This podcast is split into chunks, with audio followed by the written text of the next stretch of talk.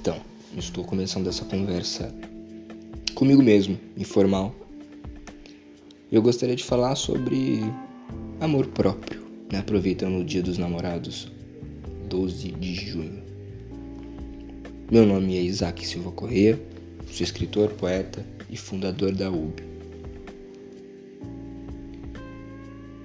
Amor próprio é como a culinária, sabe? Você precisa saber cozinhar para poder se manter saudável e eventualmente feliz.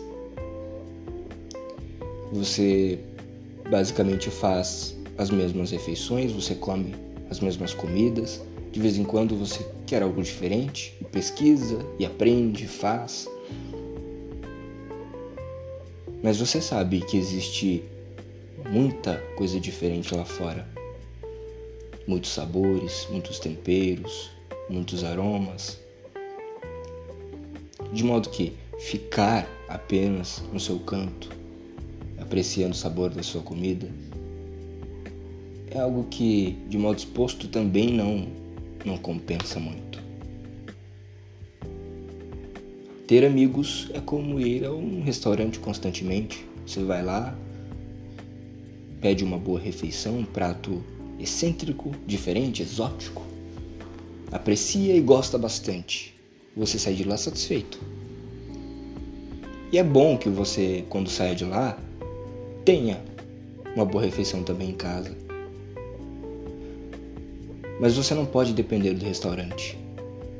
Até porque você paga um preço. E eu não estou falando apenas de dinheiro. Estou falando de tempo e desprendimento de energia.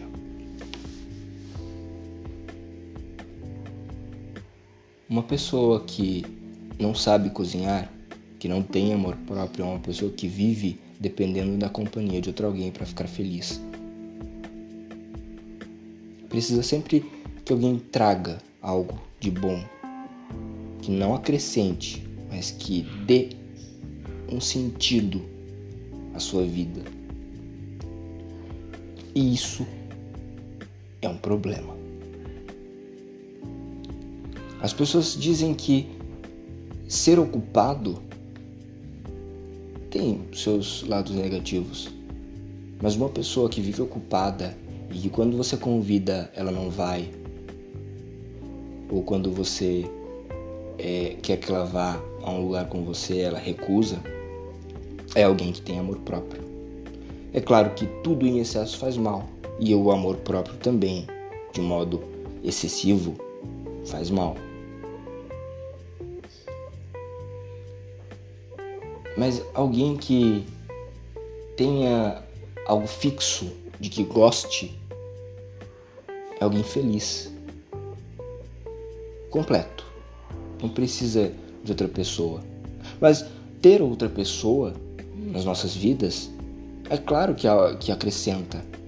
É claro que melhora o nosso dia, melhora a nossa convivência, melhora o nosso dia. Não fique dependendo de outra pessoa para ter alegria na sua vida. Tenha algo que goste, faça, execute, melhore, se aprimore em relação a isso. E quando você tiver a oportunidade de conversar com uma pessoa e de ir a algum lugar, de aproveitar algo, vá. Mas vá sem reduzir a falta dessa pessoa na sua vida. Você é a pessoa mais permanente que existe. As pessoas vêm e vão, mas você fica. Você e os seus pensamentos.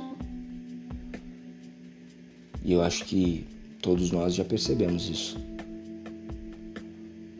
Então, o seu amor próprio é muito mais importante do que qualquer relação. A relação, a relação social é importante, mas a sua própria relação é mais importante. Porque quando você se separa de um amigo, é bom que você se sinta feliz, se sinta feliz.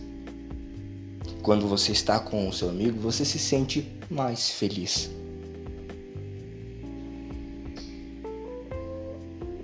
Não fiquemos amargos por nossas experiências negativas, por pessoas extremamente egoístas e que apreciaram demais a sua companhia. E não dê a energia que você tem para você mesmo. Não faça de tudo para que outra pessoa goste de você ou saia de um, de um pensamento ruim, porque isso vai lhe faltar. Porque essa pessoa vai te decepcionar. Quando você dá tudo que você pode para que alguém se sinta feliz, essa pessoa, como está feliz, não precisa mais de você. E você não tem mais energia para te dar esse impulso. Você não tem mais energia, você fica esgotado. Você já deu tudo que tinha que dar, esperando que a outra pessoa fizesse o mesmo. E essa é a relação. A relação afetiva íntima, ela é uma mutualidade. Enquanto você oferece algo de valor, outra pessoa oferece algo de valor. Equilibrado. Você não pode dar mais do que ela dá a você. Porque senão ela fica tão bem, tão completa, que não se sente mais é, a necessidade, que não sente mais a necessidade de dar algo, já que ela está feliz. Você trabalha para ter dinheiro. O que acontece quando você já tem muito dinheiro? Dinheiro. Você não trabalha mais. O que acontece quando você está com fome e almoça? Você para de comer por um instante, porque você não precisa mais comer. Você não vai mais em busca de alimentos, você não vai mais em busca de saciar algo que não está mais com você.